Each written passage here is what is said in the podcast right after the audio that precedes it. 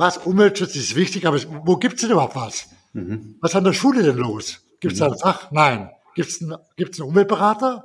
Nee, es gibt Finanzberater, Steuerberater, Wirtschaftsberater, aber das Entscheidende, unsere Umwelt, Wasser, Boden, Luft, Biodiversität, da gibt's keinen. Hallo und herzlich willkommen zum Podcast Grünes Mikro, einer Produktion von Live Werbe und Green Brands. Hier hörst du regelmäßig spannende Interviews mit nachhaltigen CEOs, prominenten Persönlichkeiten und WissenschaftlerInnen zu den Themen nachhaltige Wirtschaft, grüne Produkte und innovative Ideen. Unterstützt wird der Podcast vom Deutschen Nachhaltigkeitspreis, dem FAZ-Institut und Baum e.V. Moin, Servus und Hallo zum Grünen Mikro. Mein Name ist Markus Noack und ich bin der Gastgeber des Grünen Mikros. Dieses Mal zu Gast Professor Dr. Maximilian Gege. Seit 1984 hat Maximilian Gege den bundesdeutschen Arbeitskreis für umweltbewusstes Management Baum e.V. begleitet. Baum e.V. setzt sich seit 1984 für ein verantwortungsvolles Wirtschaften im Sinne eines ökologisch wirksamen, ökonomisch sinnvollen und sozial gerechten Handeln ein. Im Podcast habe ich Maximilian Gege erst einmal zu seinem persönlichen Werdegang befragt, wie er zum Thema Nachhaltigkeit und letztlich zu Baum kam und wie sich fast 40 Jahre Arbeit in Sachen Nachhaltigkeit anfühlen. Maximilian Gege ist in Deutschland eine der bekanntesten Persönlichkeiten, wenn es um das Thema nachhaltige Wirtschaft geht. Er kennt die berühmtesten und erfolgreichsten Personen dieses Landes fast alle persönlich und kann daher wahnsinnig viel zu den Themen Nachhaltigkeit, Wirtschaft und Finanzen erzählen. Neben Baum hat er noch den Green Growth Futura GGF und den Baum Fair Future Fonds gegründet. Ein globaler Aktienfonds mit einem konsequent nachhaltigen Portfolio. Freut euch jetzt auf eine neue Folge Grünes Mikro mit einem der Gründerväter der Nachhaltigkeitsbewegung in Deutschland. Viel Spaß mit Professor Dr. Maximilian Gege im Grünen Mikro. Ja, hallo Maximilian. Hallo Markus, guten Tag. Grüße dich zum grünen Mikro. Wir wollen heute mal eine echte Persönlichkeit der Nachhaltigkeitslandschaft vorstellen, die schon Jahrzehnte ähm, im Nachhaltigkeitsumfeld unterwegs ist, äh, viele spannende Projekte gemacht hat, an vielen spannenden Orten tätig war. Ähm, bevor wir da tiefer einsteigen, würde es mich aber interessieren, was wolltest du als Kind mal beruflich werden? Als Kind, ja, da ja. gibt's ja eigentlich mehrere Stufen. Als ich ganz klein war, wollte ich eigentlich äh, Lokomotivführer werden, okay. der Lok steuern. Und später wollte ich Fußballprofi werden. Als ich mal schon mit ziemlich früh angefangen habe, Fußball zu spielen in der Mannschaft, dachte ja. ich, Mensch, Profi wäre mal interessant. Aber das war's dann. Okay. Aber in der Jugend schon gespielt, oder? Ich habe dann lange gespielt, war sogar Auswahlmannschaft äh, am Bodensee, aber weder Profi noch Lokführer geworden. Mhm, mhm, okay. Das heißt, du kommst äh, ursprünglich aus welcher Region Deutschlands? Ich komme ja von der Nähe vom Bodensee, ja. aus Ravensburg. Mhm. Und äh, dort gab es den FV Ravensburg und da habe ich als Schwarzwald-Bodenliga gespielt. Das war damals die dritte Liga, ja. bevor ich dann weg bin zum Studieren. Ne? Ja. Aber Fußball ist wie heute, heute Abend wieder Deutschland, Frankreich. Ja. Daumen halten, bin ich sehr gespannt und hoffe. Und du bist natürlich für die Franzosen. Vive la France, vive la Champions Ich bin für Deutschland. Sehr gut. Ähm, ja, du, du bist verheiratet, hast zwei Kinder. Ähm, wie war denn so deine Reise vom Bodensee nach Hamburg? Wie bist du ursprünglich nach Hamburg gekommen?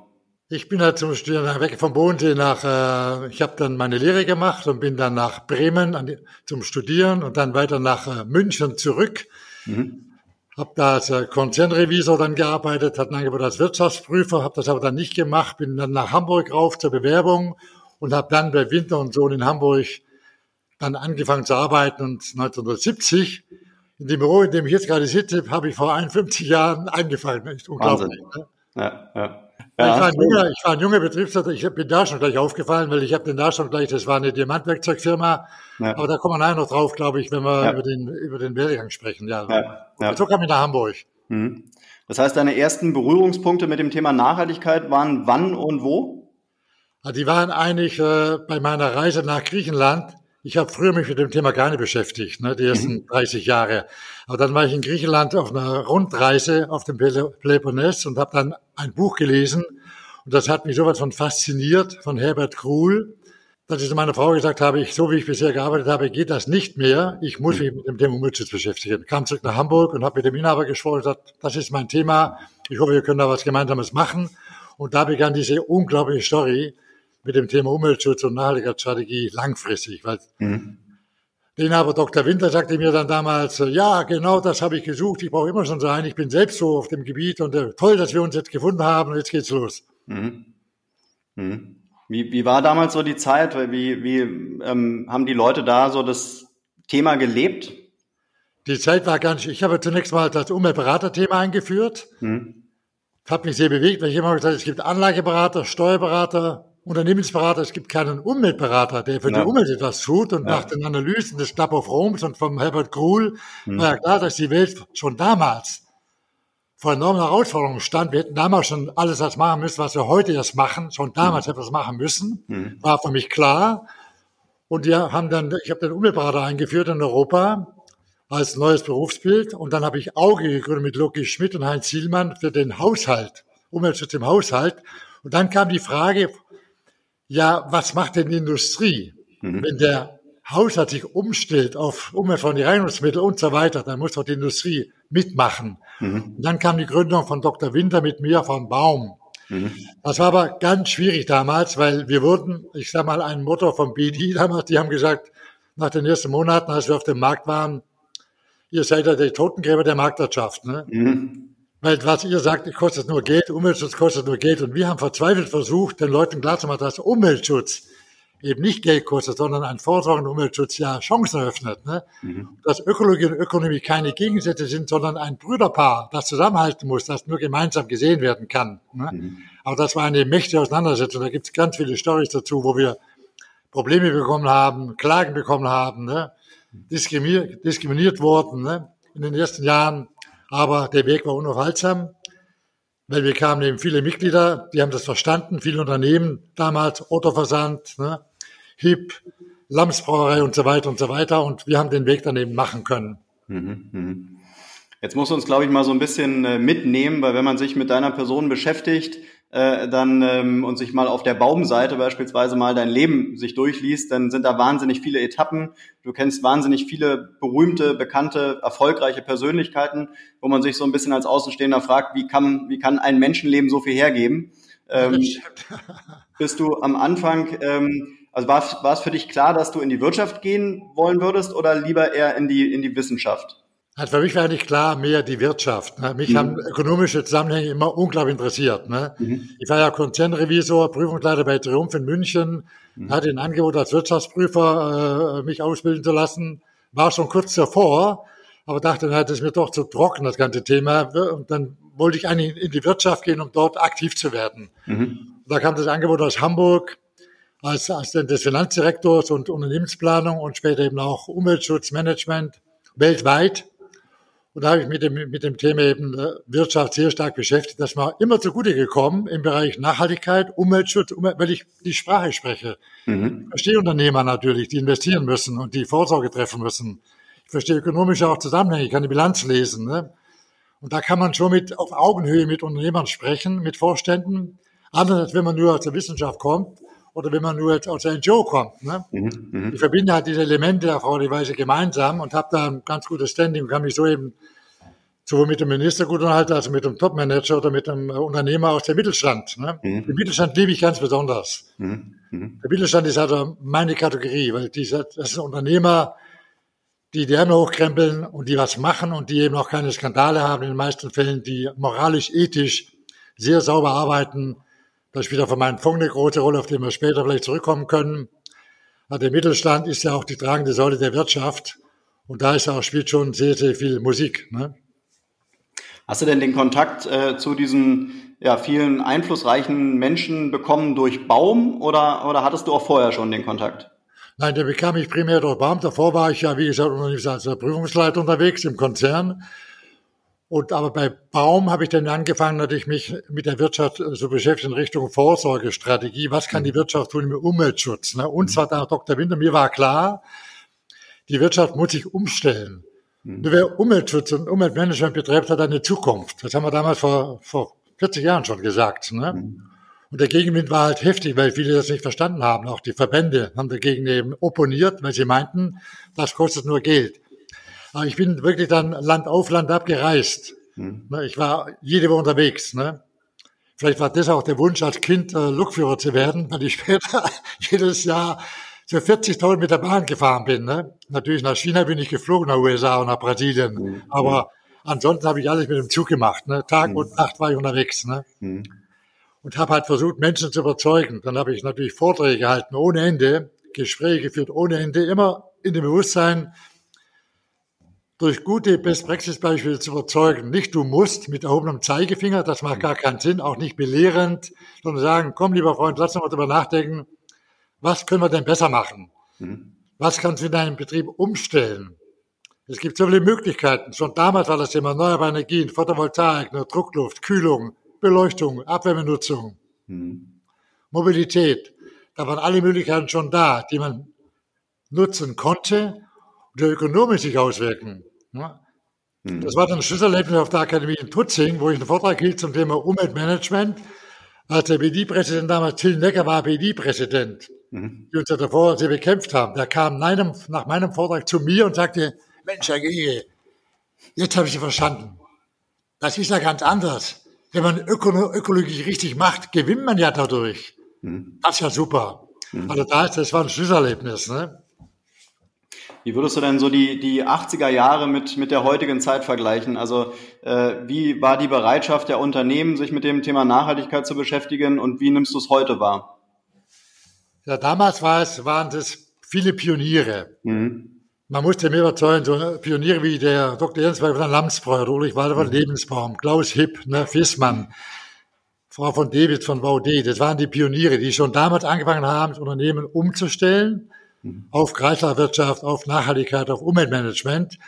Aber das waren halt wenige. Gut, für uns waren es eine gewisse Zielgruppe. Wir haben, sind stark gewachsen als Baum, mhm. aber eigentlich hätten, müssten wir eigentlich 5000 Mitglieder haben und nicht nur 500. Ne? Mhm. Es war schon ein schwieriger Prozess damals. Da kam die Rio-Konferenz 92, dann kam große Aufbruchstimmung. Ja, wir müssen was tun, weltweit. Dann kam Agenda 21, die, die Städte haben angefangen. Aber es ist schon ein bisschen hängen geblieben. Ne? Weil natürlich, äh, das ist halt immer die Frage des Bewusstseins. Ne? Heute ist das so, ich glaube, heute haben wir einen Mainstream. Mhm. Heute jetzt nicht, nicht mehr um die Frage des Wissens, sondern um die Frage des Umsetzens, des Wollens. Wie schnell sind wir bereit, wirklich jetzt die Maßnahmen durchzuführen, die wir durchführen müssen? Mhm. Ich meine, das 2-Grad-Ziel oder 1,5-Grad-Ziel steht ja im Raum. Pariser Klimaschutzziele sind da. Die 17 SDGs der UNO sind auf dem Tisch. Die, die Weltengemeinschaft hat verstanden, dass was passieren muss. Die Chinesen machen ein Riesenprogramm, die Amerikaner, die Kommission in Brüssel, Green Deal. Also ich glaube, die Wirtschaft hat das schon verstanden jetzt. Sie braucht aber klare Rahmenbedingungen vom Staat, von den Staaten, dass sie klar arbeiten kann, dass sie klar weiß, da geht's hin, das muss gemacht werden, da ich, habe ich ein Förderprogramm, da habe ich gesetzliche Vorschriften, die muss ich erfüllen, sonst gibt's Probleme und die Mitarbeiter muss ich mitnehmen. Ich brauche den Kümmerer, ich brauche den Fachpromotor, ich brauche den Machtpromotor dass wir wirklich das Ding nach vorne treiben. Und wir sind heute soweit, glaube ich, dass wir das verstanden haben. Da spielt auch Friday of Future eine große Rolle. Die Jugend, die ja stark motiviert heute wieder auf die Straße geht, Gott sei Dank, die wieder sagt, Leute, lasst uns was machen, ihr müsst was tun. Und das ist der richtige Weg. Ne? Mhm. Aber es geht mir noch zu langsam. Mhm. Wie, ähm, wie siehst du denn die Leute jetzt heute, die heute im Management sitzen? Also nehmen wir mal den Mittelstand. Haben die alle eine Awareness für das Thema Nachhaltigkeit, so würdest du sagen, so im Durchschnitt? Nein, alle noch nicht. Es gibt ja, ja. gerade eine Umfrage vom, äh, vom Rat für nachhaltige Entwicklung in Deutschland, die zeigt ja, dass schon noch äh, von über drei Millionen Mittelstand in Deutschland ein großer Teil das Thema zwar irgendwo aufgenommen hat. Ja. Also das Bewusstsein ist da, da ist irgendwas, mhm. aber die konkrete Umsetzung, die mangelt. Mhm. Spielt auch Corona eine Rolle, weil die Menschen natürlich ganz andere Probleme haben zurzeit, Existenzsorgen, finanzielle Sorgen. Mhm. Aber das überlagert das Thema zurzeit leider. Mhm. Aber wir kommen nicht dran vorbei. Das Klima nimmt ja zu, die Erwärmung nimmt zu, die Trockenheit, ne, die, die Stürme weltweit und das spüren die Menschen auch. Ne? Mhm. Und die merken schon, da ist was, ich muss was machen, aber der konkrete Weg, wie ich da weiterkomme, da brauchen wir mehr Unterstützung. Da müssen Firmen sagen, pass auf, du musst ja gar nicht perfekt sein. Mhm. Geh in deinen Betrieb rein, such dir drei, vier Leute, je nach Größe, die sagen, ich bin am Thema interessiert, bilde eine Gruppe von engagierten Menschen mit Empathie fürs Thema und sage, so, wo kann ich anfangen? Mhm. Wie ist mein Unternehmen heute strukturiert? Wo sind meine Lieferketten? Wo sind meine Energieverbräuche? Wie arbeitet meine Prozesstechnik, meine Prozesse? Wie ist meine Beleuchtung, mein Abfall, mein Verkehr? Und dann kann man sehr schnell, und Baum liefert ja dann eine Menge Checklisten dazu. Baum hat als Stimme der Wirtschaft auch äh, Konzepte entwickelt, Wirtschaft pro Klima, wie man sehr schnell einsteigen kann. Und das muss verstärkt gemacht werden. Mhm. Da ist ein großes Defizit noch im Augenblick zwischen Bewusstsein und zwischen konkreter Umsetzung, mhm. Die wir aber brauchen, weil sonst kann das Klima und die Biodiversität nicht geschützt werden. Mhm. Mit diesem Jahr, das wir jetzt verlieren, wir sind jetzt am, sagen wir noch, Point of No Return. Mhm. Die wissenschaftlichen Aussagen sind völlig klar, weltweit. 99,9 Prozent. Menschengemachter Klimawandel. Die Temperaturanstiege sind klar. Ne? Die Eisberge schmilzen. Ne? Die Dürren nehmen zu. Mit allen Problemen, die wir haben. Und wir können so nicht weitermachen. Sie fragt, wie wollen wir weitermachen? Wir wollen natürlich weiter wachsen, aber qualitativ. Wir können nicht sagen den Menschen, ihr dürft nicht mehr um, Umsätze machen, ihr dürft nicht mehr wachsen und so weiter. Die Menschen wollen ja nicht verzichten. Nee, klar. Wir, wollen aber, wir müssen aber nachhaltig wachsen. Ne? und vielleicht nicht immer alles das kaufen, was sich so vorstellt, sondern mehr überlegen, was brauche ich wirklich und lieber einen besseren Preis zu bezahlen für ein Produkt. Ich sage mal das Thema Fleisch. Weniger ist mehr. Weniger Fleisch, dafür einen besseren Preis zu bezahlen. Mhm. Oder Textilien. Weniger Textilien, aber für die Näherin in Bangladesch einen besseren Preis, damit sie leben kann. Mhm. Oder Kaffee. Einen besseren Preis für den Bauern in Kenia oder in Nigeria oder in Äthiopien, damit er seine Kinder zur Schule schicken kann. Da zahle ich für das, für das Paket zwei Euro mehr, Fair Trade. Dann läuft das aber so, kann ich trotzdem wachsen. Wenig ist dann mehr, qualitativ mehr, nachhaltiger und Sustainability ne, umgesetzt. Mhm. Was würdest du denn so einem äh, Manager eines mittelständischen Unternehmens raten, wenn der jetzt so an der Gabelung, gedanklich an der Gabelung ist, soll ich mich jetzt in Zukunft nachhaltiger aufstellen oder warte ich lieber noch ein paar Jahre? Was, was wären so ähm, wirklich ähm, aktive Handlungen, die man als mittelständisches Unternehmen einleiten kann, damit der Laden dann eben wirklich in, in ein paar Jahren eben nachhaltig aufgestellt ist? Sofort, wenn man das noch nicht gemacht haben sollte als Mittelständler, ja. Sofort die Frage stellen, wie kann ich mein Unternehmen resilient, nachhaltig ausrichten die nächsten Jahre? Wie kann ich am Markt überleben? Mit welchen Produkten, mit welchen Dienstleistungen?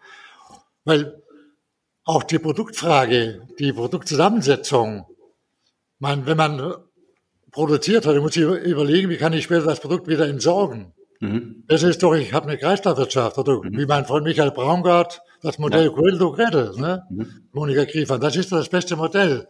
Ich produziere so, dass ich es wieder im Kreislauf zurückführen kann und wieder nutzen kann. Mhm. Der Stuhl, auf dem ich sitze, muss wieder ein Stuhl werden. Mhm. Ne? Und nicht Abfall. Ein Auto was wird ja heute fast nicht mehr wiederverwertet. Ja. Ich muss das Auto so konstruieren, dass ich es wiederverwerten kann, so 100 Prozent. Mhm. Dass ich also wertvolle Rohstoffe wiederverwende und nicht recycle oder wegschmeiße. Und das würde jedem Unternehmer sagen, prüf dein Geschäftsmodell, egal ob Dienstleister, Produzent, egal was er produziert.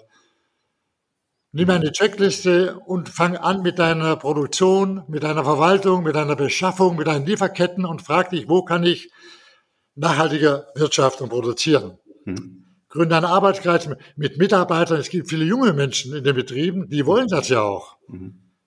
Die wollen gefragt werden. Die haben Know-how. Die sind engagiert. Mhm. Man lässt da Perlen liegen, die man nicht nutzt. Ne? Mhm. Wenn ich den frage, okay, was hast du für eine Idee? Ja, komm da mit rein. Jetzt machen wir ein, ein Gespräch zusammen. Mhm. Dann kann man auch bei Baum eintreten. Also wenn ich ein bisschen wäre mal für Baum und dann kriege ich da ein unglaubliches Know-how, weil da sitzen ja die Ökopioniere. Mhm. Also wenn eine kleine Brauerei in Deutschland hat, ich möchte jetzt will ich nachhaltiger werden, wie mache ich denn bloß? Ja. Dann sagen wir bei Baum, okay, komm doch mal mit, wir zeigen dir mal, was die Lamsbräu gemacht hat. Mhm. Oder Lebensmittelbetrieb, ich zeige nochmal, wie es Hippie gemacht hat. Oder Lebensbaum. Ja. Oder Versandhändler, wir zeigen dir, wie es Otto gemacht hat. Ne? Und die sind alle erfolgreich. Die sind auch Nachhaltigkeit erfolgreich geworden. Mhm. Und nicht weniger erfolgreich. Ne? Das ist der große Unterschied. Also Nachhaltigkeit ist ein Erfolgsmodell, auch ökonomisch gesehen. Ja, ja. Du warst in, in, äh, ja, in deiner aktiven Zeit auch in vielen Gremien aktiv. Ähm, magst du mal da so ein paar von äh, aufzählen und, und sagen oder berichten, was du da alles so bewegen konntest? Ja, ich war also sag mal im politischen Bundesverausschuss Umweltpolitik. Ich hatte einen Vortrag gehalten äh, in den 90er Jahren in Bonn mhm. Vor 800 CDU-Leuten. Mhm. Vor mir sprach Angela Merkel. Mhm. Ich sprach danach zum Thema erstmal zum Thema Umweltmanagement. Da mhm. waren die völlig interessiert. Das haben die, das war den Fremdwort. Ne? Mhm. Innovationstransfer durch Umweltmanagement und Konkurrenzsicherung und so weiter. Und das war ein großer Durchbruch. Und, da, und danach wurde ich berufen in den Fachausschuss als Nicht-Parteimitglied. Das war ein großer Erfolg und da konnte ich politisch eine ganze Menge bewegen und habe dann auch den Arbeitskreis geleitet, Umweltmanagement bei der Partei. Das dann auch für alle Parteien, so für die Grünen, für die SPD, FDP war das alles damals irgendwo also eine gewisse Richtschnur, die ich da einbringen konnte mit meiner Erfahrung. Oder, sagen wir, Besuch in China, wo ich als Gutachter war für die, auch für die Regierung. Da war am Anfang in, bei den ersten Besuchen in China, in Peking, Shanghai und so weiter, wurde man ja noch verspottet von den Chinesen, weil ich gesagt habe, Leute, ihr braucht auch Erneuerbare. Mhm. Und Energieeffizienz. Da haben die nur gelacht. Was wollen wir mit Erneuerbaren? Wir haben Kohle ohne Ende. Ja. Die Millionen Kohle verarbeitet, die müssen den Berg wegnarbeiten. Wir brauchen keine Erneuerbaren. Aber nach fünf Jahren waren die an der Spitze mit Wind und mit Solar. Und mhm. haben uns ja in Europa die Solarenergie abgekauft, auf gut mhm. Deutsch. Ne? Mhm. Das war ein Erfolg der deutschen Politik und auch ein Erfolg der Gutachter, der Expertengruppen, die drüben waren, die zunächst belächelt wurden, aber danach wurde das Thema voll aufgenommen. Also das war schon in Gutachterkreisen, politisch wie auch in Gremien, Wirtschaft, wo man durch Erfahrung und durch Best Praxis eine Menge bewegen konnte. Mhm. Ich war, kein, ich war in 15 Jurys aktiv. Das war mal schön, weil da wurden dann auch die Fälle vorgestellt aus der Wirtschaft, die sich bemüht haben, mhm wenn die einen Preis bekommen haben, bei uns den Baumumweltpreis gibt es ja auch schon seit 28 Jahren, oder den Deutschen Umweltpreis der DBU-Stiftung, DBU, ne? wenn man dann sieht, das sind Unternehmen, die den Preis bekommen mit großer Akzeptanz, mit großer Begeisterung draußen und die Mitarbeiter sagen, ah toll, wir haben den Preis bekommen, ist das eine große Würdigung. Mhm. Das bringt das Thema mit nach vorne. Ne? Ähm, du ähm, berichtest oder äh, man, man, kann es auch nachlesen, ähm, dass das Buch Ein Planet wird geplündert für dich so eine Art Schlüsselerlebnis war. Ja. Ähm, warum war das ein Schlüsselerlebnis? Ja, das ist ein ganz äh, wichtiger Punkt. Ja, ich war ja 79 in Griechenland auf, im Urlaub in einer, auf einer Rundreise. Olympia Delphi. In Delphi gibt es das Orakel von Delphi mit dem, Aussatz, mit dem Satz, erkenne dich selbst. Hm. In der letzten Woche war ich auf dem Peloponnes im Urlaub, um zu entspannen und habe ein Buch dabei gehabt von Herbert Gruhl. Ein Planet wird geplündert und habe das gelesen. Und ich vergesse das nie. Dann sage ich zu meiner Frau auf der Liegematte, auf der Wiese, sag mal, was ich da gerade lese, das ist ja unglaublich. Das war mir ja gar nicht so bewusst. Mhm. Wir stehen ja vor unglaublichen Herausforderungen. Mhm. Da kann ich nicht mehr so weiterarbeiten wie bisher. Er sagt, das musst du schon selber wissen, musst du mal schauen. Mhm. In dem Buch hat Herbert Kuhl ja, einer der Mitgründer der Grünen, ja klar gesagt, wo es hingeht und dass wir so nicht weiterwirtschaften können. Ne?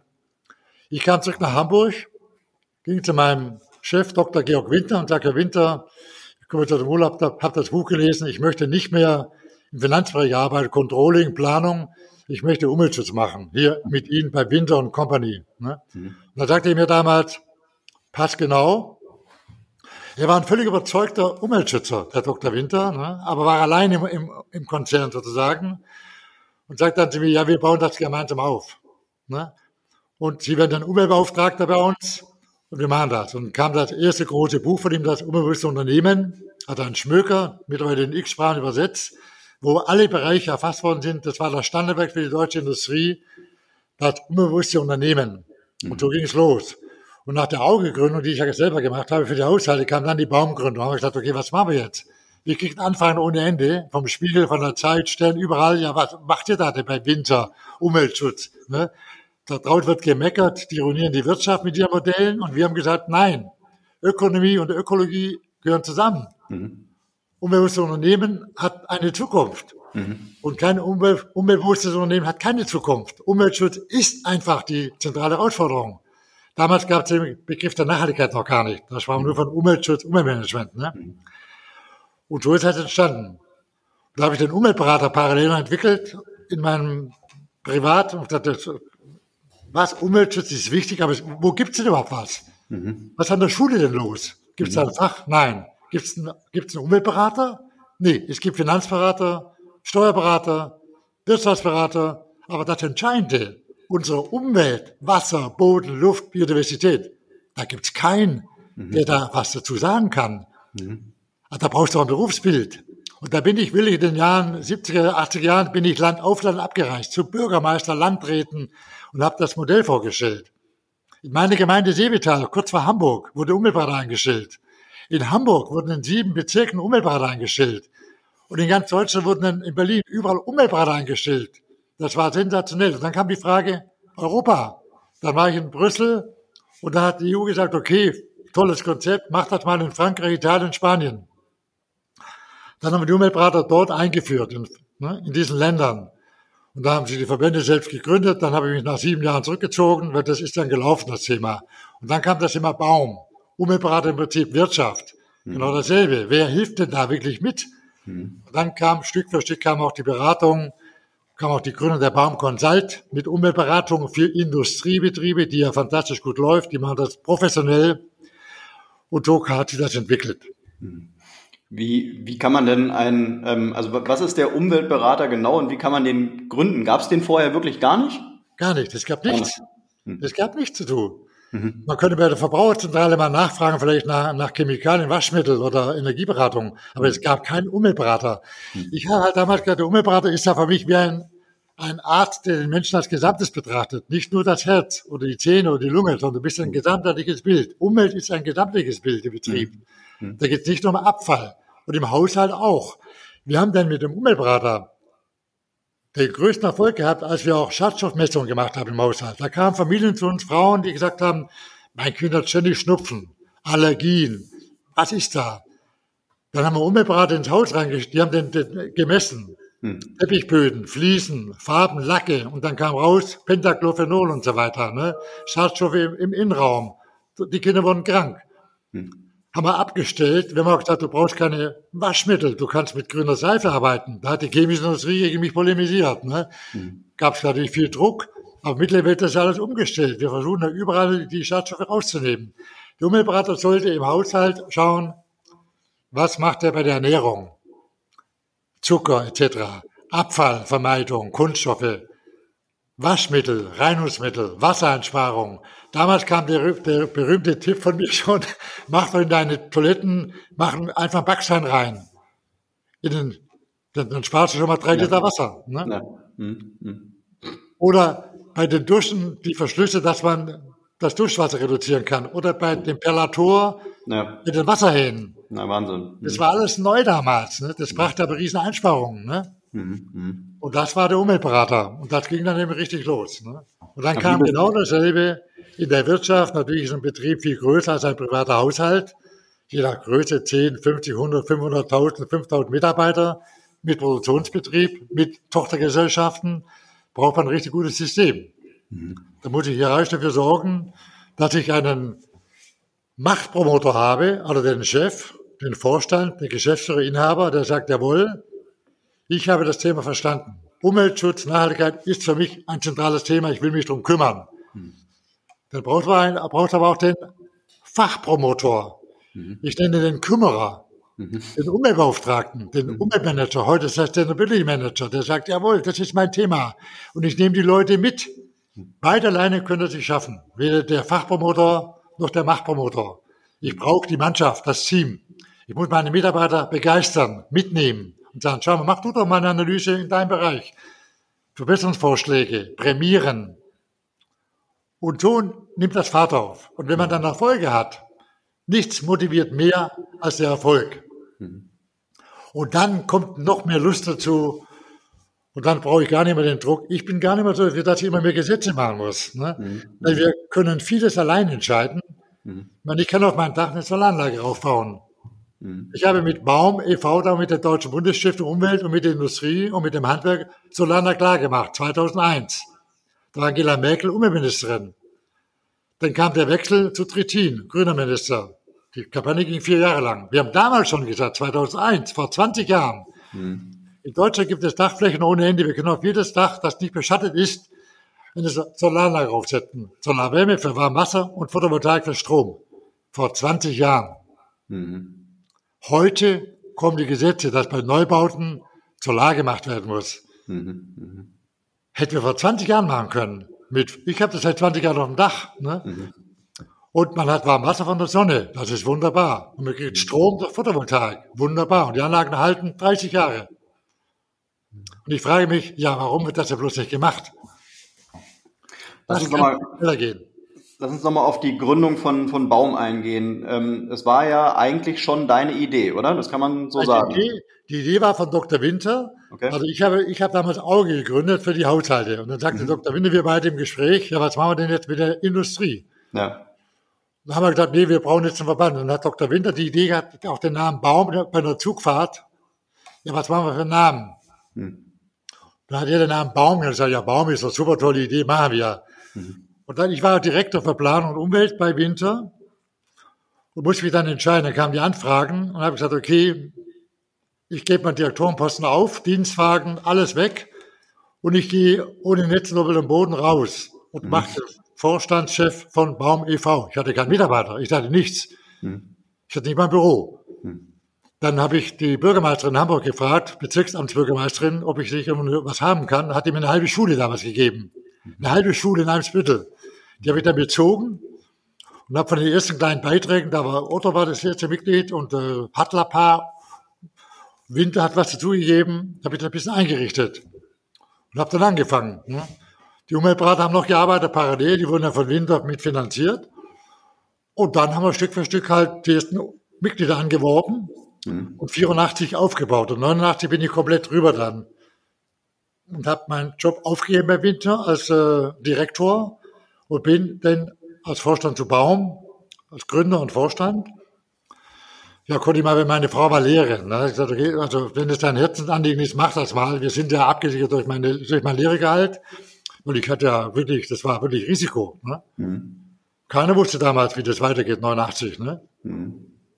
Aber hat, hat sich gelohnt, weil die Wirtschaft, weil viele, viele mitgemacht haben. Es gab ja dort auch viele Freunde, die man gewonnen hat, viele Förderer, Unterstützer unsere Baumitglieder, die lange Jahre dabei sind, ne? Mhm. und denen wir sehr dankbar sind, dass sie das so lange mit unterstützen eben auch. Ne? Mhm. Aber was hat dich in, äh, in dem Moment der Gründung dran glauben lassen, dass du da letztendlich wirklich so viel auf eine Karte gesetzt hast? Ich war einfach voll überzeugt. Ne? Ich war ja. voll überzeugt, dass das Thema an Fahrt aufnimmt, dass man ohne Umweltmanagement im Prinzip nicht überleben kann und dass die Wirtschaft irgendwann, wenn die äh, da mitmachen, war meine Überzeugung. Ne? Mhm. Und damals war, es auch so, wir, haben die getroffen, das war dann, man traf dann Dr. Jensberger von Lamsbräu, man traf Herrn Hipp, ne, man traf Ulrich Waller von Lebensbau, man traf Dr. Otto, man traf die Leute von Fissmann, ne. Und da hat man schon gesagt, ja okay, die waren alle offen für das Thema. Und dann hat er gespürt, okay, da gibt es schon eine gewisse Schicht von Unternehmern, Mittelständlern, aber auch Großen wie Otto, die da mitmachen wollen. Ne? Mhm. Und dann bin ich natürlich dabei geblieben. Ne? Mhm. Da gab es dann schwierige Zeiten, wo es dann Einbrüche gab. Aber wir sind eigentlich Stück für Stück immer gewachsen von 5, 10, 20, 50, 100, 150 bis heute 550 Mitglieder. Darunter fast alle Ökopioniere der deutschen Wirtschaft kann man sagen, sind ja bei Baum vertreten. Und Baum ist dadurch schon die Stimme der nachhaltigen Wirtschaft geworden und hat immer noch ein politisches Gewicht. Ne? Und die neue Vorsitzende Yvonne Zwick, die ja mich beerbt hat, jetzt macht das ganz hervorragend. Ne? Mhm. mhm. Ist ja genauso viel unterwegs wie ich selber auch und macht viele Kontakte und macht viele politische Arbeit auch und versucht, mhm. das Thema wunderbar nach vorne zu bringen, weiter mhm. zu entwickeln. Mhm. Kurzer Aufruf in eigener Sache. Das grüne Mikro wird bekanntermaßen von Live Verde und Green Brands herausgegeben. Wir freuen uns, Supporter wie den Deutschen Nachhaltigkeitspreis, Baum e.V. und das FAZ-Institut gefunden zu haben. Da der Podcast bislang fast ausschließlich werbefrei war, es jedoch viel Zeit und Arbeit kostet, ein solches Format aufzubauen und zu betreiben, würden wir uns freuen, zukünftig einen Sponsor für das grüne Mikro zu finden. Ganz nach dem Motto weniger ist mehr suchen wir für die nächsten zwölf Monate einen oder wenige Premium-Partner, die Lust auf unser Format, die Themen und natürlich unsere tollen Gäste und Gästinnen haben. Bei Interesse melden Sie sich gerne bei uns per Mail mit dem Betreff grünes Mikro Sponsor an kontakt@grünes-mikro.de und grün natürlich mit UE.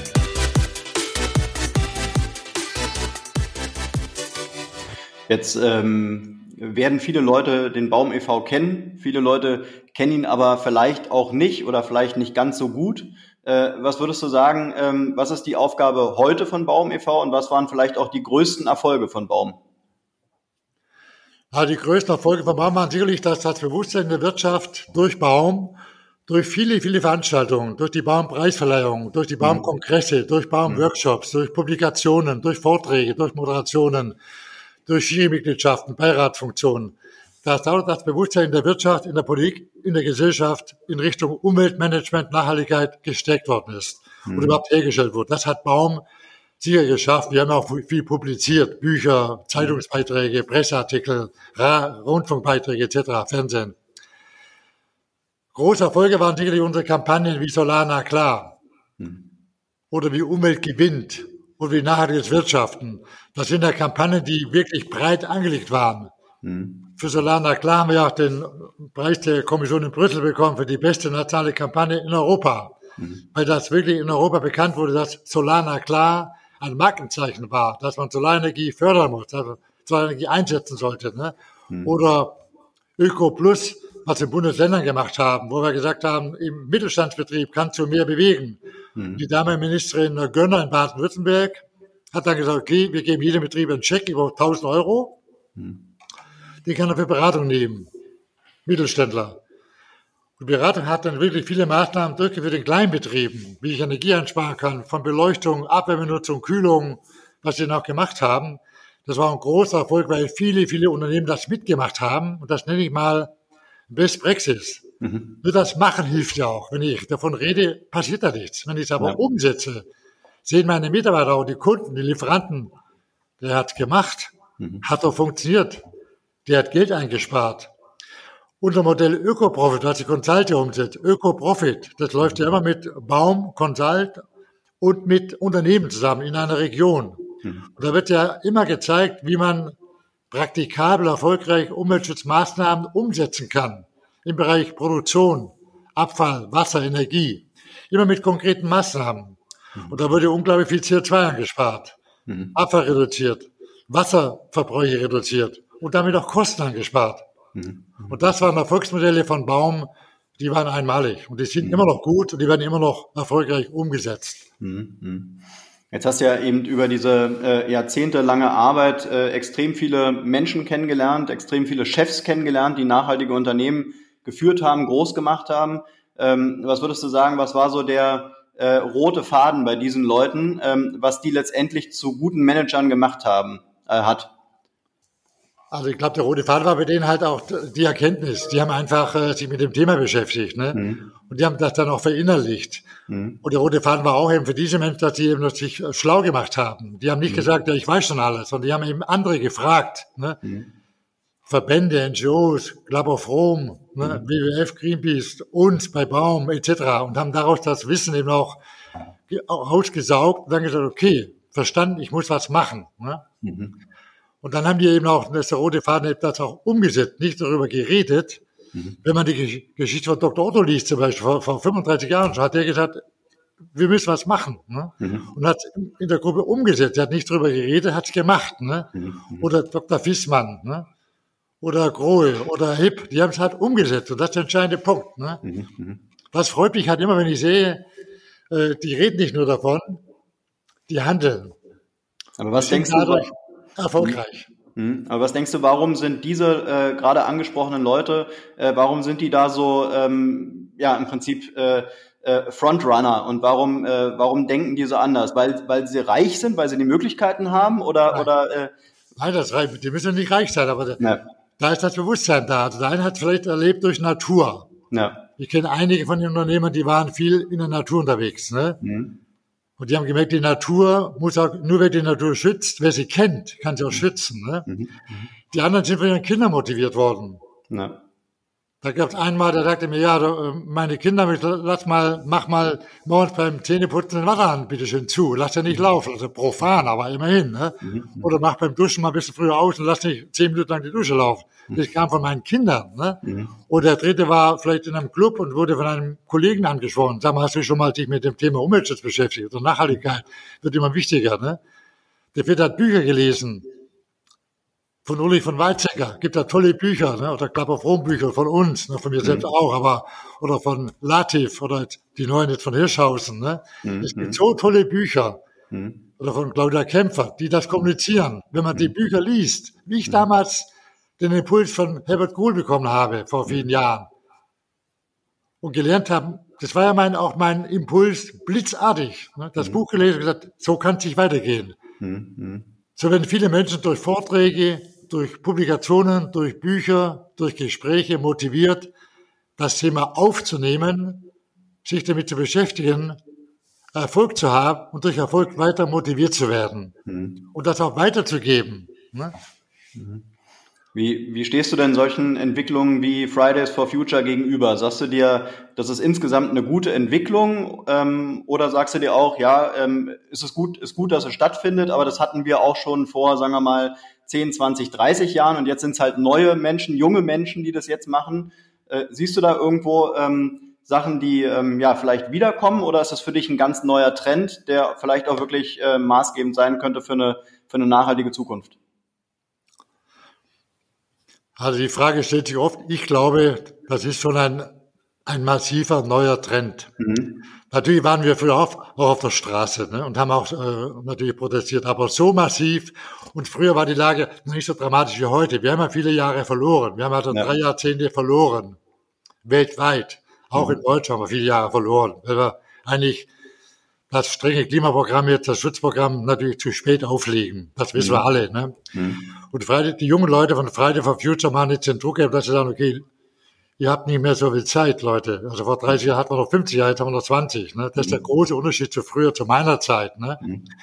Und der Druck ist schon überzeugend. Ne?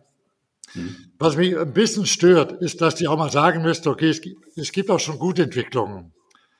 Also ich habe die, die uh, Luisa Neubauer, eingeladen zu einem Baumkongress vor zwei Jahren, habe ich dir am Abend lange gesprochen, habe ja gesagt, wenn du zu uns kommst, wirst du Unternehmer kennenlernen, die genau das machen, was ihr von Friday for Future ja ständig fordert. Mhm. Die sind schon fast klimaneutral. Mhm. Das sind nicht wenige Ausnahmen, aber die machen das ja schon. Mhm. Wenn ihr denen mal sagt, Mensch Leute, das macht ihr aber toll, ihr seid Pioniere, ihr seid Vorbilder, aber daneben gibt es ja noch viele, viele andere, die das nachmachen sollten. Wäre das besser, als immer nur zu sagen, alles geht in die falsche Richtung. Mhm, mhm, also etwas mehr differenzieren fände ich schön. Ja. Trotzdem verstehe ich Friday for Future total. Ich finde es unheimlich gut, unglaublich wichtig, dass die auf die Straße gehen, dass sie Protest machen, dass sie überall auftreten, dass sie sich spürbar laut, laut nach außen kommunizieren. Ja, wir stehen jetzt willig vor einem fundamentalen Wechsel. Mhm. Die Dekarbonisierung muss jetzt kommen. Mhm. Die Transformation muss jetzt kommen. Das haben wir zwar früher auch schon gesagt, aber wir hatten noch mehr Zeit. Mhm. Die Zeit ist jetzt vergangen. Und jetzt sind es wirklich noch vielleicht 10, 20 Jahre. Wenn wir jetzt die Weichen nicht stellen, ist das vorbei. Mhm. Dann werden meine Kinder und Enkelkinder, vor allem Enkelkinder, darunter leiden. Und das wollen wir nicht. Und weltweit haben die Menschen auch ein Recht darauf. Jeder Chinese, Inder, Brasilianer, egal wo, Afrikaner, Afrika liegt mir sehr am Herzen auch, mhm. hat ein Recht, gut zu leben. Mhm. Mhm. Und wir können das Recht nicht verspielen, indem wir alle Ressourcen benutzen und wegschmeißen. Sondern wir müssen das so machen, dass wir nachhaltig weltweit so wirtschaften, dass diese Welt eine Überlebenschance hat und dass eine wachsende Bevölkerung überleben kann. Mhm. Heute sind wir 7, Milliarden Menschen, in 30 Jahren vielleicht 10 Milliarden Menschen. Da können wir nicht sagen, wir in Europa haben Glück gehabt, wir leben gut und fröhlich vor uns hin und der Rest ist uns egal. Mhm. Das kann und wird nicht funktionieren. Mhm. Also Gemeinwohlprinzip, Solidarität, ne? Empathie für diese Welt ist wichtig und die muss auch gelebt werden. Mhm. Man, was nützt das ganze Geld, lieber Markus? Was nützt, was nützt die ganzen Milliarden von Jeff Bezos, ne? wenn er 100 Milliarden von Amazon hat ne? und dann noch Steuern hinterzieht und seine Steuern nicht anständig bezahlt und er kann sich auf ein Eiland zurückziehen, von mir aus mit seiner Familie, aber wie will er leben, wenn die Welt nicht überleben kann? Mhm. Mhm. Also ich hätte oder ich wollte dich eigentlich auch fragen, äh, siehst du auch irgendwie was Negatives in der Bewegung Fridays for Future? Jetzt hast du es ja im Prinzip schon beantwortet, dass, dass man im Prinzip so ein bisschen nur den erhobenen Zeigefinger hat, äh, zwar auch viel bewegen will, aber halt schon mehr mit dem erhobenen Zeigefinger durch die Gegend läuft. Ähm, Frage ist, war das damals auch so? Waren die vielleicht die 68er auch so, dass sie ja äh, schon ziemlich radikal mit dem erhobenen äh, Zeigefinger durch die Gegend gelaufen sind? Ähm, und natürlich letztendlich auch so ein bisschen die Frage, ähm, könnte man oder müsste man vielleicht anders äh, ähm, an die Wirtschaft herantreten, damit man was bewirkt? Äh, also müsste man vielleicht ein bisschen sympathischer rüberkommen, damit sich die Wirtschaft auch was sagen lässt? Ja, das ist eine sehr gute Frage, Hinweis. Ich glaube, genauso ist es. Ne? Mhm. Wenn wir nur sagen, alles schlecht, alles ja. geht kaputt, ihr macht uns alles kaputt, ihr seid schuld, der Begriff auch der Schuld, ne?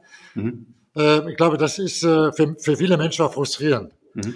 Und ich kenne viele, viele Leute in der, in der Wirtschaft auch, die hart arbeiten jeden Tag, auch für das Thema Nachhaltigkeit, die sich da ein bisschen, ja, ein bisschen äh, ne, schlecht fühlen dabei. Ne? Weil sie sagen, wieso, ich mache das schon, was ich kann. Ne? Genau. Ich werde aber immer nur mit dem Thema konfrontiert, wir tun alle nichts. Ne? Ja. Und darum habe ich gerade gesagt, ein bisschen mehr Differenzierung wäre mir wirklich wichtig. Ich glaube, mhm. im Interesse der Sache wäre das gut, mhm. wenn äh, Friday for auch andere NGOs sagen, okay, wir legen zwar den Finger in die Wunde, mhm. wir sagen auch, was gemacht werden müsste, wir sagen aber auch, es gibt schon vieles Gutes, was gemacht wurde. Mhm. Wenn man das noch stärker übertragen würde, mhm. wenn noch mehr das, was die Guten heute machen, die mhm. viele anderen nicht machen würden, also gute Beispiele kommunizieren, dann glaube ich, wäre der Weg noch besser. Aber ich gebe zu, wir waren früher auch, ich, hab, ich kann mich erinnern, früher an meine Vorträge, hm. ich fing oft an, ja, alles ist furchtbar. Und ich will jetzt mal ein paar Statistiken vorlegen, wie die hm. Welt zugrunde geht. Ne? Das habe ich ein paar Jahre lang gemacht, habe ich gemerkt, die Zuhörer wurden da ein bisschen frustriert, ne? nach dem hm. Motto, Mensch, der redet zu, da kannst du gleich den nächsten Baum hängen und kannst du gleich am nächsten Baum aufhängen. Das hat ja gar keinen Sinn. Und dann habe ich mich umgestellt. Und die Problemanalyse macht nur noch zehn Minuten. Aber die Lösung machst du 40 Minuten. Mhm. Oder für, von einer Stunde machst du einen kleinen Teil, 10, 15 Prozent nur Problemanalyse. Mhm. Wo geht's hin? Aber du machst viel mehr in Richtung Hoffnung, Lösung. Wie kann es dahin kommen? Wie können wir uns in Städten, Gemeinden, mhm. Unternehmen, ob klein oder groß, egal welche Branche, wirklich optimal nachhaltig aufstellen? Was ist zu tun? Wo liegen die Chancen eines Wachstums, das ist qualitativ nicht unbegrenzt quantitativ. Das kann nicht funktionieren. Ja. Aber nachhaltiges Wachstum muss ja allen dienen und muss diese Welt so befähigen, dass Milliarden Menschen eine saubere Zukunft haben und gut überleben können. Das muss mhm. doch das Ziel sein. Mhm. Mhm. Jetzt ähm, wollen wir noch mal ein bisschen äh, aktuell werden. Ähm, Baum hat äh, vor ja mittlerweile glaube ich fast drei Jahren ähm, den äh, Baum Fair Future Fonds, einen Aktienfonds aufgelegt. Ähm, Magst du uns mal dazu ein bisschen was sagen, gerade so was die, was die Möglichkeiten für die, für die Menschen da draußen äh, ähm, durch diesen Fonds sind, wie er funktioniert, was vielleicht auch die Gefahren sind, was man damit gewinnen kann? Einfach mal so ein bisschen erzählen, was er ist. Ja, danke für die Hinweis auf den Fonds. Der Fonds, das war eine Idee, äh, einige aus dem, was wir jetzt bisher so diskutiert haben. Mhm. Vor drei Jahren kam mir die, oder ich bin ja gelernter Bankkaufmann, gelernter Banker, ne? Und ich mhm. habe denen da immer gesagt, Mensch, also wir können ja machen, was wir wollen. Wenn die Finanzmärkte nicht nachhaltig ausgerichtet werden, die jeden Tag Milliarden Geld bewegen, Kapital mhm. bewegen, weltweit, mhm. dann ist das doch im Prinzip ein schwieriges Spiel. Mhm. Da habe ich mir damals auch die Fonds angeschaut weltweit, wo ich auch selber investieren wollte. Ne? Ich glaube, es gibt ganz wenige Fonds, die wirklich nachhaltig ausgerichtet sind. Ne? Mhm. Es gab von der Gelesbank einen Fonds, einen Aktienfonds, einen Klimaschutzfonds dann, aber es gab wenig richtige nachhaltige Fonds. Mhm. Und Milliardenkapital gehen in Fonds rein, die eben die, die äh, nicht Problemlöser unterstützen. Mhm. Wie gesagt, die Banken immer noch in Richtung Kohle, Atom, Rüstung, Kinderarbeit und so weiter und so weiter. Und da wollte ich halt einen Fonds haben, der das konkret ausschließt. Der mhm. glasklar sagt, nein, wir wollen nur in nachhaltigen Unternehmen, und zwar Mittelstand. Mhm. Mir liegt der Mittelstand am Herzen, Mittelstand weltweit. Da habe ich mit der Gelesbank gesprochen und wir haben dann damals, der Name kommt selbst von mir, Baumfeld Future Fonds faire Zukunft gegründet.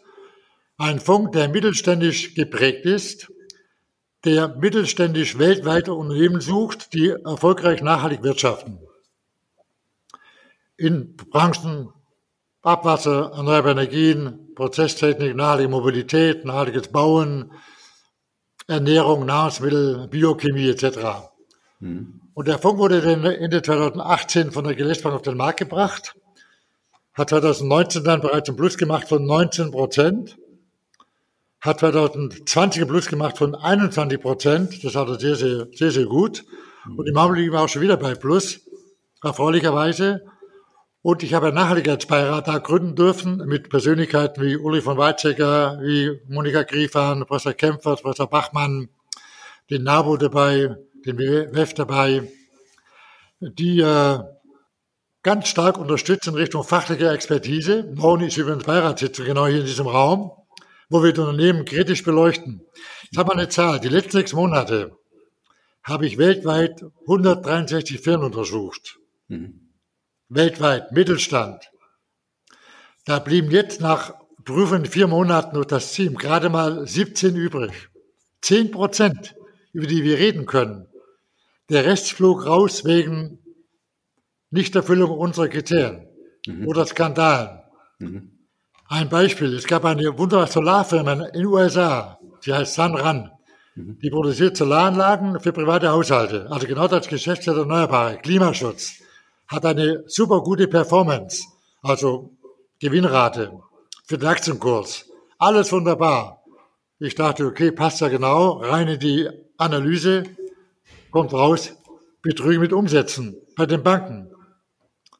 Muss man lange recherchieren, um das zu finden. Fliegen wir uns sofort raus. Aber in anderen Fonds habe ich die Sandran-Leute wieder gefunden. Mhm. Ich finde in anderen Fonds auch Tesla zum Beispiel, wo mhm. wir sagen, Tesla kommt gar nicht in Frage. Mhm. Weil Tesla hat natürlich von dem Thema Batterietechnik und von den Arbeitsbedingungen und Steuerfragen mhm. ist das für uns viel zu kritisch. Ne? Mhm. Also wir sind da ganz stringent und wir haben bei jeder Bewertung, wo man Nachhaltigkeit bewertet, haben wir 100 Prozent. Mhm. Und das ist das Fondsprinzip. Der Fonds hat jetzt bereits nach kurzer Zeit ein Volumen, heute Morgen, von fast 122 Millionen mhm. und eine Performance von über 40 Prozent heute. Mhm. Und das Wunderbare daran ist, ich habe mit der Bank damals abgemacht, wenn der Fonds eine Zielrendite von 6% erwirtschaftet, bekomme ich eine Performance-Fee für soziale Projekte. Mhm. Ich bekam, letzte bekam ich 100.000 Euro.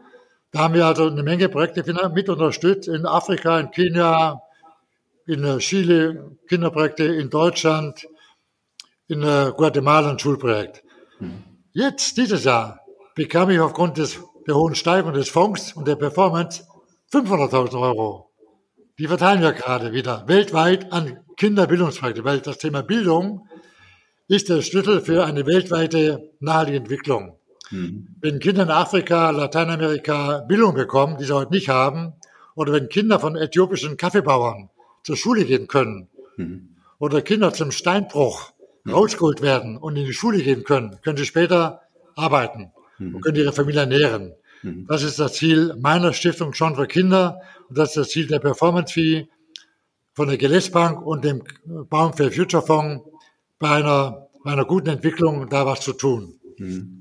Wenn es so weitergeht, kriegen wir noch höhere Beträge und können noch mehr weltweit fördern. Mhm. Und das macht unwahrscheinlich viel Freude, weil das zeigt Sinn und Zweck des Finanzwesens. Und jetzt wollen wir nicht dazu beitragen, dass die Unternehmen natürlich und die Banken natürlich verstärkt nachhaltig investieren mhm. und nicht eben immer noch in die großen Fonds investieren, die halt immer noch in Kohle investieren oder Atom mhm. oder in Menschenrechtsverletzungen, Korruption, Steuervermeidung, Kinderarbeit. Das alles wollen wir nicht. Mhm. Das vermeiden wir rigoros. Und auch wenn wir langsamer wachsen und die Rendite darunter leiden würde, würden wir trotzdem genau das Konzept weiter fortführen. Mhm. Jetzt ist natürlich äh, Nachhaltigkeit in dem Kontext ja kein geschützter Begriff. Ne? Jeder kann da im Prinzip schalten und walten, wie er will. Man muss euch letztendlich glauben. Ähm, hat man denn Möglichkeiten, auch sich die Kriterien mal genau anzuschauen, damit man auch weiß, in was in, investiert man da eigentlich? Tut man was Gutes mit seinem Geld? Natürlich. Es gibt ja, es gibt eine, eine Dokumentation über unsere Investments. Mhm. Da kann man nachlesen, was wir unter Nachhaltigkeit verstehen. Ne? Also mhm. Man kann bei Baum für Future Fonds oder bei Green Goss kann man das abfordern. Auf der Website ist das drauf. Mhm. Da kann man sehen, wie wir Nachhaltigkeit definieren. Es gibt Ausschusskriterien, wo wir halt mhm. genau sagen, du kannst es schon sehen an der Unterscheidung, dass wir sagen 100% Ausschuss. Mhm. Es gibt viele Fonds, die schreiben drauf, Nachhaltig, Nachhaltigkeitsfonds, Ethikfonds, ich bin ethisch oder nachhaltig, und dann sagen sie, na gut, Rüstung 10% lassen wir zu. Mhm. dann findest du Rheinmetall, wird ja mit 10 Prozent. Ne? Mhm. Oder man findet andere Unternehmen, die für uns nicht nachhaltig sind, mit 8 Prozent oder 5 Prozent. Wir sagen halt 100 Prozent, null. Mhm. Wir wollen solche Firmen nicht unterstützen. Mhm. Unsere Ausschlusskriterien sind hundertprozentig klar. Und das ist in vielen Fällen eben nicht der Fall. Mhm. Und dann kann man sehen, das sogenannte Impact. Wir wollen eben auch sehen, was wird durch unser Investment, durch die Bank bei dem Fonds bewegt. Mhm. Was wird an Energie eingespart? Gibt es Kreislaufwirtschaft? Was wird an Abfällen vermeidet? Wie werden äh, die sozialen Fragen gelöst? Gibt es ein Governance, Governance ne? oder gibt es ein Korruptionsproblem? Darf es uns gar nicht geben. Wenn wir sehen Korruption, wird das Unternehmen sofort aussortiert. Mhm. Und da diese Strenge, glaube ich, die findet man ganz. Wer wirklich, wirklich sagen, sagt, ich möchte konsequent nachhaltig anlegen, mhm. der ist bei diesem Fonds, Baumfeld-Wirtschaftsfonds und auch bei der GLS-Bank mit dem GLS-Aktienfonds für die Umweltbank, mit dem Umweltspektrumfonds sehr, sehr gut aufgehoben. Mhm. Das kann ich, äh, da lege ich meine Hand ins Feuer. Mhm. Hättest du dir vorstellen können, äh, dass Nachhaltigkeit mal äh, oder das Thema Nachhaltigkeit mal irgendwie ein Marketingthema werden könnte? Als wir damals äh, vor, vor ja, mittlerweile über zehn Jahren mit Live Verde angetreten sind, ja. da war Hamburg gerade Umwelthauptstadt, ja. Äh, und die, die Stadt Hamburg hat versucht, so ein bisschen das Thema Umwelt marketingmäßig zu verkaufen. Ja. Äh, da sind nicht wirklich viele Unternehmen drauf angesprungen. Äh, heute, wie, wie du es gerade sagst, im, im Finanzbereich ja, wird da mit Werbung gemacht und darüber werden gute Renditen erzielt. Äh, hättest du dir damals vorstellen können, dass wirklich Nachhaltigkeit auch mal eben eine Marketing-Nische ist oder ein Marketing-Thema wird? Nein. Nee. Also, hätte mir nicht vorgestellt. Also nicht Nein. in der Dimension. Ja. Ich habe mir immer vorgestellt, dass sag mal, früher Umweltschutz mhm eine Marke werden, dass die, dass die Menschen sagen werden, Umweltschutz muss ich machen. Daran komme ich mhm. dran vorbei. Aber der Begriff der Nachhaltigkeit ist der Umweltschutz und dem Soziales ne? und mhm. Ökonomie, also auch ökonomisch erfolgreich. Dass das eine dermaßen Markenbildung wird, ne, hätte ich mir nicht vorstellen können. Mhm. mhm.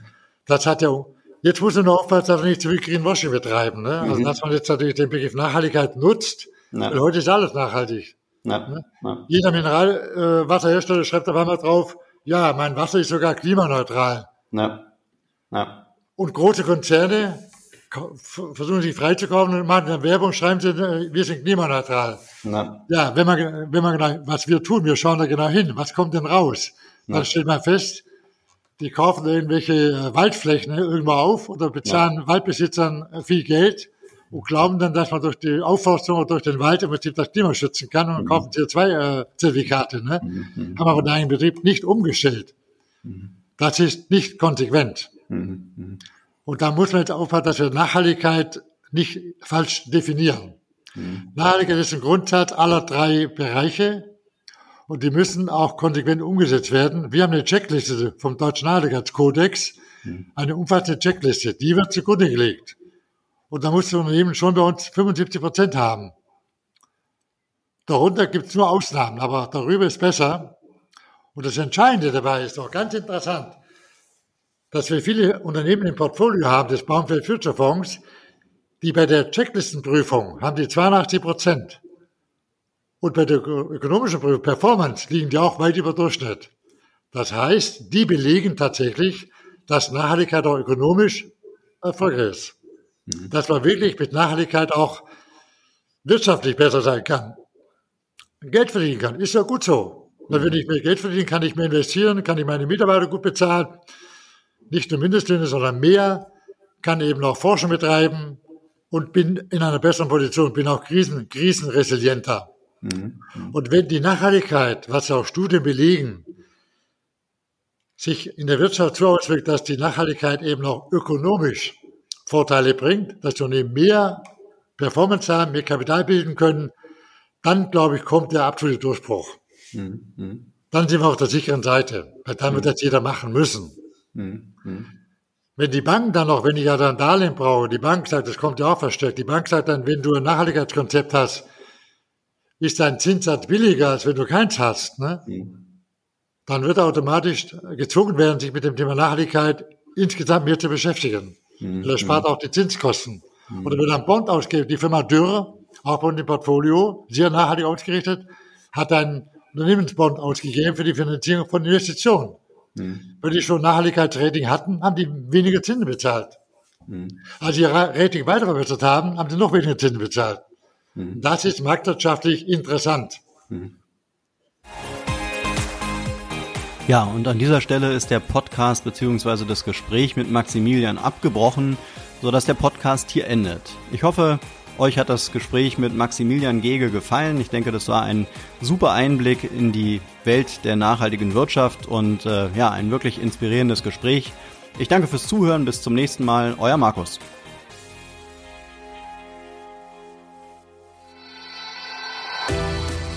Und das war's auch schon wieder für heute mit einer neuen Folge Grünes Mikro.